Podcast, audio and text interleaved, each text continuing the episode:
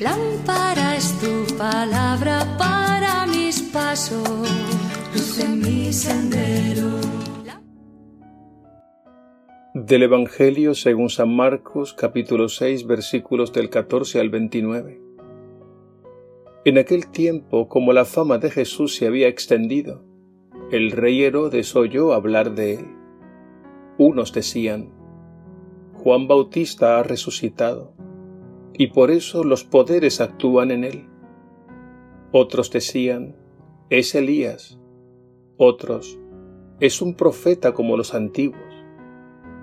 Herodes al oírlo decía, es Juan a quien yo decapité, que ha resucitado. Es que Herodes había mandado prender a Juan y lo había metido en la cárcel encadenado. El motivo era que Herodes se había casado con Herodías, mujer de su hermano Filipo, y Juan le decía que no le era lícito tener la mujer de su hermano. Herodías aborrecía a Juan y quería quitarlo de en medio. No acababa de conseguirlo porque Herodes respetaba a Juan, sabiendo que era un hombre honrado y santo, y lo defendía. Cuando lo escuchaba quedaba desconcertado, y lo escuchaba con gusto, la ocasión llegó cuando Herodes, por su cumpleaños, dio un banquete a sus magnates, a sus oficiales y a la gente principal de Galilea. La hija de Herodías entró y danzó gustando mucho a Herodes y a los convidados. El rey le dijo a la joven, Pídeme lo que quieras que te lo doy. Y le juró, Te daré lo que me pidas aunque sea la mitad de mi reino. Ella salió a preguntarle a su madre, ¿qué le pido? La madre le contestó, la cabeza de Juan el Bautista. Entró ella enseguida a toda prisa, se acercó al rey y le pidió, quiero que ahora mismo me des en una bandeja la cabeza de Juan el Bautista. El rey se puso muy triste pero por el juramento y los convidados no quiso desairarla. Enseguida mandó a un verdugo que trajesen la cabeza de Juan. Fue, lo decapitó en la cárcel, trajo la cabeza en una bandeja y se la entregó a la joven. La joven se la entregó a su madre. Al enterarse sus discípulos fueron a recoger el cadáver y lo enterraron. Palabra del Señor. Gloria a ti, Señor Jesús.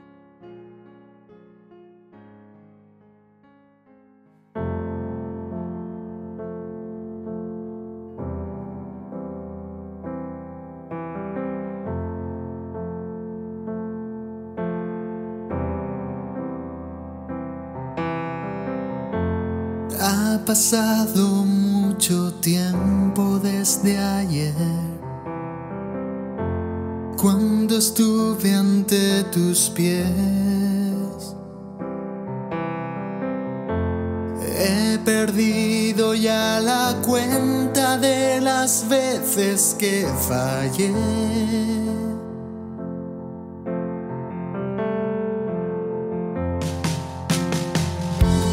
Me dijiste que amase a los demás sin confundir la realidad. He dejado que abras una puerta en mi soledad.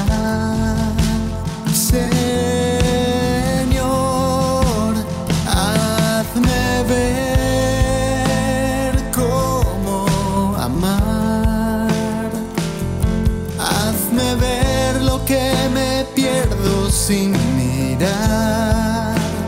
Hazme ver que me invitaste a vivir y yo no estuve ahí.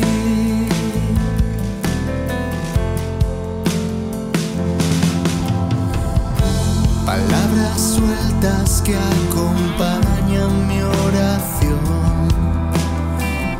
son las que brotan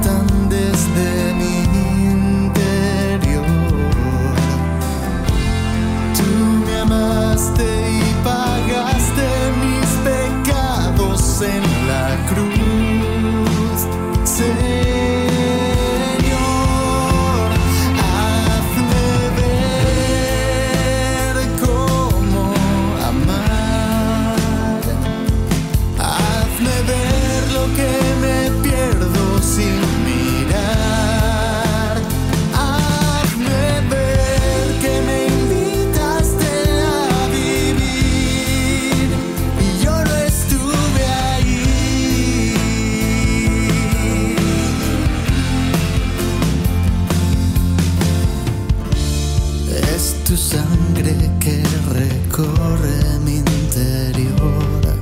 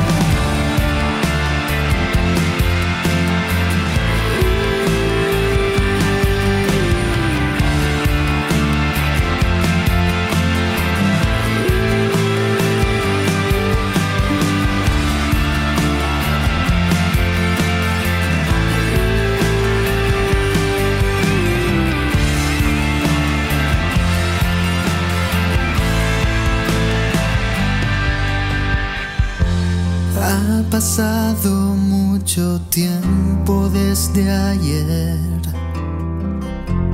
cuando estuve ante tus pies.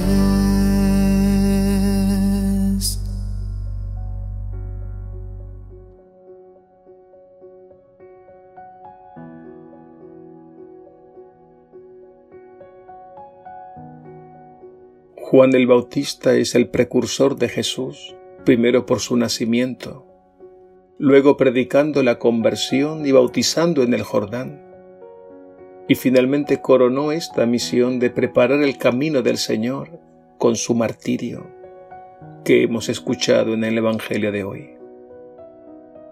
La muerte de Juan es, por tanto, un preanuncio de la muerte de Jesús. Y así como la pasión de Jesús la podemos ver en blanco y negro, entre luces y sombras, así también podemos ver el martirio de Juan. Por un lado vemos una escena triste, oscura y siniestra, pero por otro lado brilla la gloria de Dios en el rostro de Juan el Bautista. Este contraste de luces y sombras nos permite comprender el duro combate entre el bien y el mal. El mártir muere por la verdad y muere a manos de quienes están comprometidos con la mentira. En el Evangelio de hoy son tres los personajes envueltos en las sombras del misterio del mal. Herodías, Salomé y Herodes. Veamos. En primer lugar está Herodías. Esta mujer odiaba a Juan el Bautista por lo que ya sabemos. Vivía en adulterio con Herodes, siendo ella esposa de Filipo, hermano de Herodes. Herodías es la que manipula toda la trama para lograr el asesinato de Juan. Ella representa al pecador endurecido que medita el mal y emplea todos sus recursos aprovechando la ocasión para lograr sus propósitos. En segundo lugar está Salomé. Es la hija de Herodías, la joven bailarina. Esta demuestra ser una persona que no piensa por sí misma y se deja manipular por su madre. Y sin dudarlo pide de inmediato la cabeza de Juan. Ella representa la superficialidad y la complicidad. porque se deja llevar por el mal sin plantearse las consecuencias de sus acciones. Y finalmente tenemos a Herodes el rey. Este sí sabía muy bien todo lo que estaba sucediendo, pero su corazón estaba dividido. Por un lado, él respetaba a Juan como profeta, e incluso en ocasiones le pedía consejo. Pero por otro lado, por la presión de Herodías y su incapacidad de retractarse de sus errores, prefirió dar muerte a un inocente.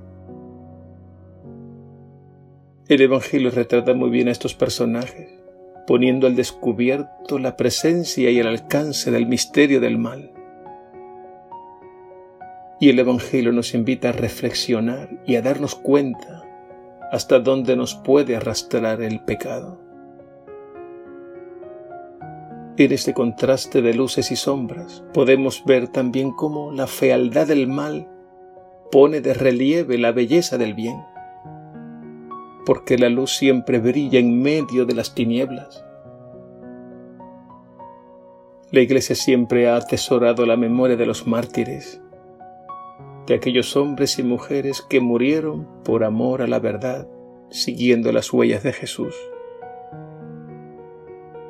Hoy, precisamente 5 de febrero, la Iglesia celebra el martirio de una joven mujer mártir. Su nombre es Águeda. Vivió a finales del siglo III, entre los años 230 y 251 al sur de Italia. Ella representa a los cristianos perseguidos por causa de la fe por parte del Imperio romano durante los primeros tres siglos de nuestra era. Águeda se había consagrado al Señor en cuerpo y alma.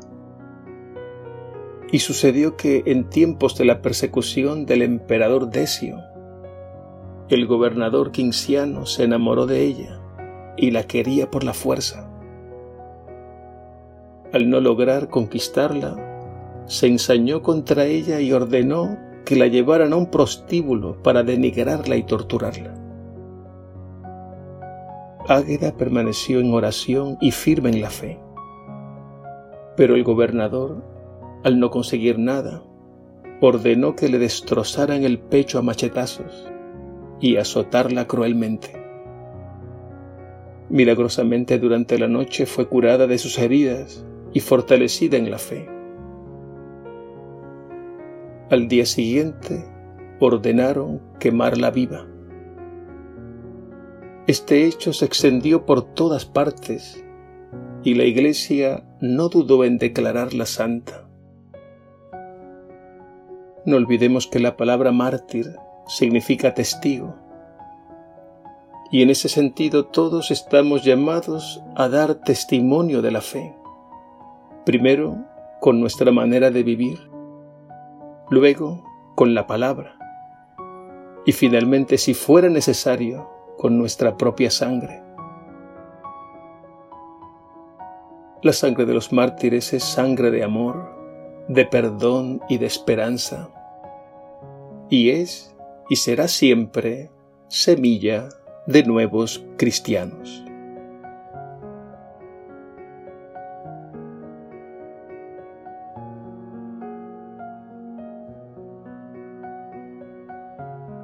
Señor Jesús, tú nos amaste hasta el extremo de dar la vida por nosotros. A lo largo de la historia muchos han seguido tus pasos dando su vida sin aferrarse a sí mismos. Que este testimonio de amor nos anime a dar lo mejor de nosotros para que otros muchos se conviertan y vivan. Y que ninguna tentación pueda nunca apagar el ardor de la fe y la caridad que tu Espíritu ha infundido en nuestros corazones. Que así sea.